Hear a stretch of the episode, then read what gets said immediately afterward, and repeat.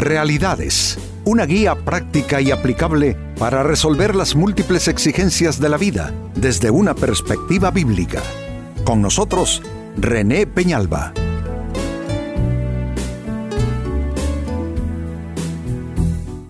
Amigos de Realidades, sean todos bienvenidos.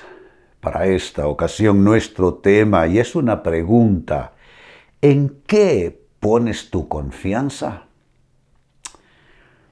Confiamos y nos parece estar haciendo lo correcto en distintas ah, cosas, distintas cosas, pueden ser personas, pueden ser situaciones, pueden ser eh, asuntos materiales o de otro orden. Y creemos que nuestra vida se va a sostener en eso solo para ah, eh, llevarnos la sorpresa de que no, no era así y de que habíamos puesto nuestra confianza en algo que realmente no nos sirvió. No fue el suficiente basamento que pensábamos, no fue la suficiente fortaleza eh, que creíamos haber encontrado. Pues amigos, este es nuestro tema hoy. ¿En qué pones tu confianza? Y me quedo bajo la impresión que estarás de acuerdo conmigo en haberte ya alguna vez equivocado en esto. Haber puesto tu confianza en algo que no te resultó en ninguna manera. Pues bueno, eso es lo que pasa con nosotros los humanos. Tenemos esa proclividad a confiar en lo que no puede sostener nuestras vidas, haciendo a un lado lo que realmente sí puede ayudarnos. Pues ese es nuestro tema de hoy, en qué pones tu confianza y atención a lo que nos dice el profeta Jeremías, capítulo 48 y verso 7 en el libro que lleva su nombre en la Biblia. Dice así, por cuanto pusiste tu confianza y tus ganancias y en tus tesoros también tú serás conquistada. Lo leo de nuevo, por cuanto pusiste tu confianza en tus ganancias y en tus tesoros, también tú serás conquistada. Noten la derrota, el fracaso por poner la confianza en ganancias y tesoros de la persona, en este caso es el pueblo de Israel. Serás conquistada. Y Quemos, que ese es un Dios de la antigüedad, de las naciones paganas con las que luchó Israel, y Quemos saldrá al destierro junto con sus sacerdotes y sus príncipes. Es la confianza, amigos, mal puesta, mal dirigida. Israel confió en sus ganancias, quizá tú estás confiando en tus ganancias de igual manera. Eh, los tesoros, eh, todos tenemos tesoros, dice Jesucristo, que donde está el tesoro de cada ser humano, por lo general ahí está también su corazón. Es decir, que nosotros entregamos nuestro corazón, entregamos nuestros afectos, entregamos nuestro, nuestra eh, lealtad a todo aquello que se convierte en un tesoro en nuestro corazón. Pues qué triste lo que se está diciendo de Israel, ¿no les parece? Por cuanto pusiste tu confianza en tus ganancias y en tus tesoros, tú también serás conquistada. ¿Quién quiere el fracaso? Pues hombre, ninguna persona quiere el fracaso. Pero muchas veces somos artífices y somos causantes de nuestras derrotas de vida simplemente por la falta de discernimiento ah, para eh, decidir en qué nos vamos a apoyar. ¿Cuántas veces la Biblia advierte no, no apoyarse en Egipto, no apoyarse en cosas eh, de este mundo y sobre todo nosotros que nos autoproclamamos creyentes en la Biblia, cristianos, nosotros debemos tener cuidado respecto a dónde y en qué estamos poniendo nuestra confianza. Pues esta advertencia del profeta Jeremías nos lleva al siguiente aspecto para, para mencionar, para reflexionar en ello, y es las, faltas, las falsas fuentes de seguridad, las falsas fuentes de confianza. ¿Cuáles son?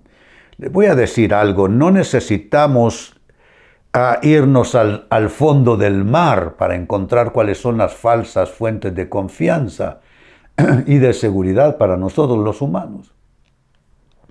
Es tan obvio y aún siendo tan obvio, tenemos que necesitar que alguien nos haga la lista, que alguien nos abra los ojos y alguien afine nuestros oídos.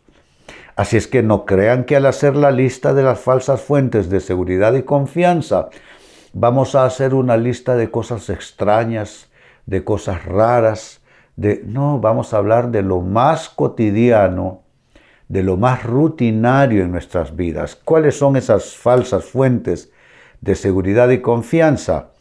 Número uno, la primera de ellas, la experiencia propia la experiencia personal. ¿Cuántas gentes dicen, no, es que yo tengo experiencia, es que yo he vivido? Y le hacemos, le hacemos un altar a nuestra experiencia de vida.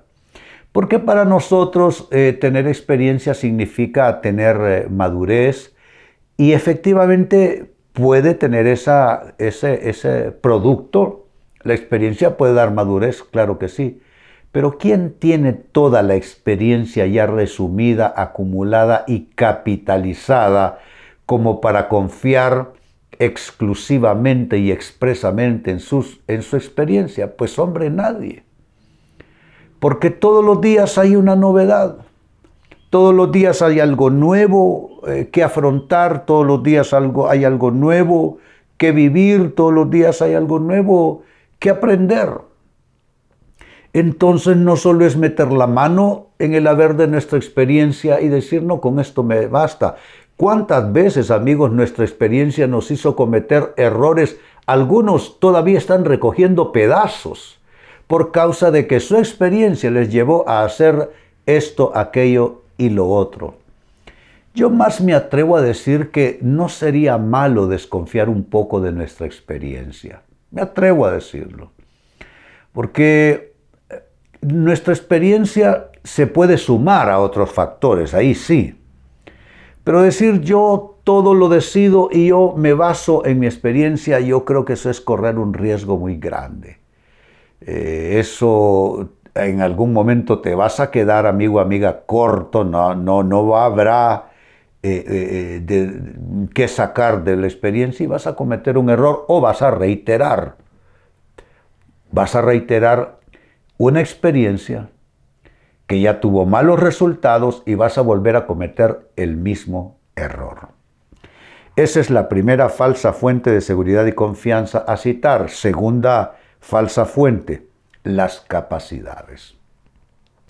Las capacidades eh, siempre están ligadas a nuestra experiencia. Confiamos en nuestra experiencia porque nuestra experiencia nos dice que tenemos capacidad.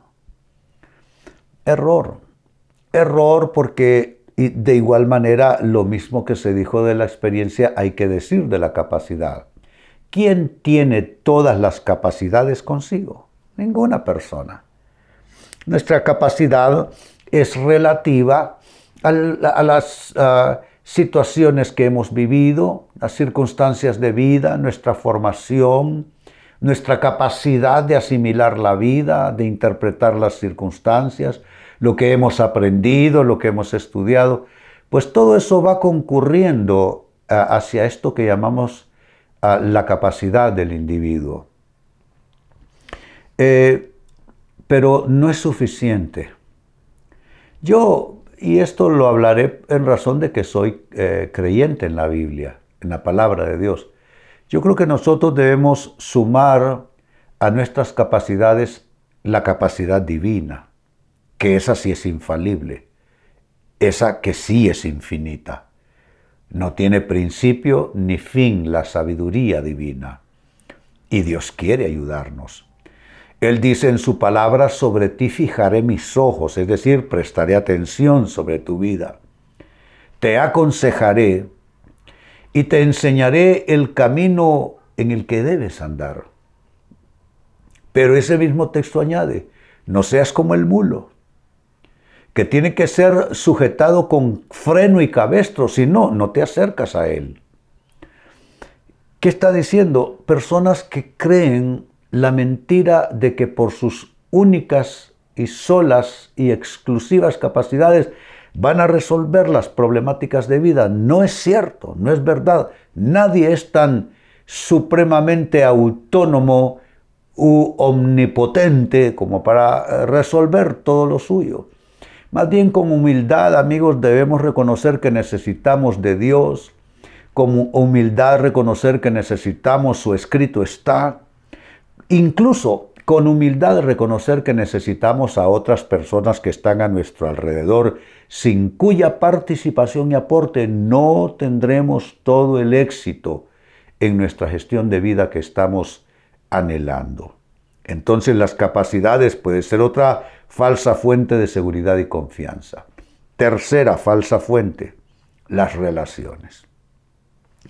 Hay quienes, y perdonen que usaré un término, hay quienes le apostaron todo a una relación, ya sea a una relación sentimental, a una relación social, a una relación profesional o laboral, a una relación política, etcétera, etcétera. Bueno, a una relación espiritual. Hay quienes se apoyaron tanto así en una persona en lo espiritual y cuando esa otra persona flaqueó o simplemente no acertó en su influencia, en su consejo, en su opinión, este otro fracasó. Las relaciones son complementarias en nuestras vidas, no somos islas, eh, no podemos vivir eh, desconfiados, defensivos para con las personas que nos rodean, no, las relaciones son complementarias, pero eso no significa, amigos, eh, depender al 100% de las relaciones. Hay una relación suprema de la cual sí debemos depender, es la relación con Dios. Dios es nuestro amparo y nuestra fortaleza, nuestro pronto auxilio en las tribulaciones de la vida. Con las otras personas, yo digo confiar con medida, depender con medida, no al, no, no al 100, no al 1000%. Porque poder personas, por importantes que sean, amigos, yo no estoy no estoy menospreciando a nadie en tu escenario de relaciones, pero por importante que sea una persona, no puedes depender al 100% de ella por una razón. Si tú dependes al 100% de una persona, prácticamente estás, eh, estás eh, eh, sustituyendo a Dios con esa persona. Estás suplantando a Dios con esa persona. No, no, no. Lo importante es cada relación en su sitio, cada persona en su lugar. Y yo desde las páginas de la Biblia les advierto y les aconsejo, la relación suprema es la relación con Dios. Y esa relación se cultiva día a día por medio de la oración, la lectura de su palabra. Ir a eso que es esa iniciativa de Dios, se llama iglesia, eso no lo inventaron los hombres. Eso no lo inventaron los sacerdotes católicos ni los pastores evangélicos. Eso es, es, algo que Dios creó, que Dios instituyó. Dios instituyó la familia. Así es que si Dios instituyó la familia, no inventemos conceptos de familia, porque es una concepción de Dios. Eh, eh, el, el, concepto Estado está en la Biblia. También el Estado es concepción de Dios, la iglesia también. Por tanto, dejemos de ver la iglesia con prejuicios, como que si tenemos que cuidarnos de ella. No, hagamos de Dios la relación suprema en nuestras vidas, como les dije ya, oración, comunión con su palabra y también con su iglesia. No digo la iglesia, sino su iglesia porque pertenece a Dios. Entonces las relaciones eh, puestas en un mal eh, nivel de prioridades se convierten en falsas fuentes de seguridad y confianza. Y una más, el dinero. El dinero, dice la palabra de Dios, la Biblia, raíz de todos los males es el amor al dinero, el cual codiciando muchos fueron traspasados de muchos dolores. No dice que el dinero en sí, porque eso es importante aclararlo, no es el dinero en sí lo malo, es nuestra dependencia extrema, absoluta en el dinero. El dinero es el otro Dios en este mundo. Jesús llamó o, determinó o definió el dinero como otro Dios para los humanos cuando dijo en el Sermón del Monte que nadie puede servir a dos señores, le llamó Señor al dinero, porque terminará menospreciando a uno y honrando al otro.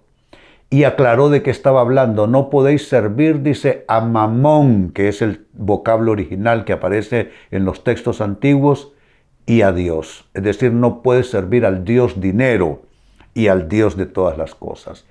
Entonces no es el dinero en sí, si el dinero sirve para cosas buenas, si así lo decidimos, pero cuántas cosas malas se hacen con el dinero y por el dinero.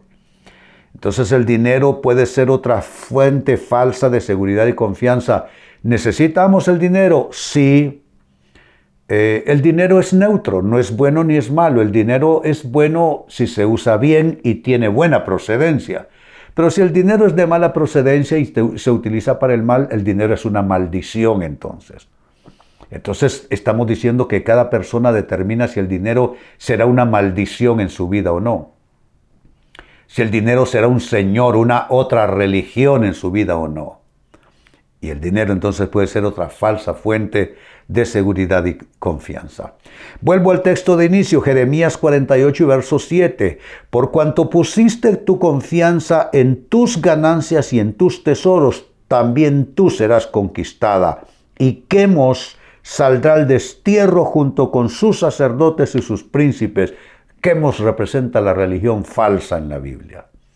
Con esta escritura te he planteado cuatro falsas fuentes de seguridad y confianza que son la experiencia, las capacidades, las relaciones y el dinero.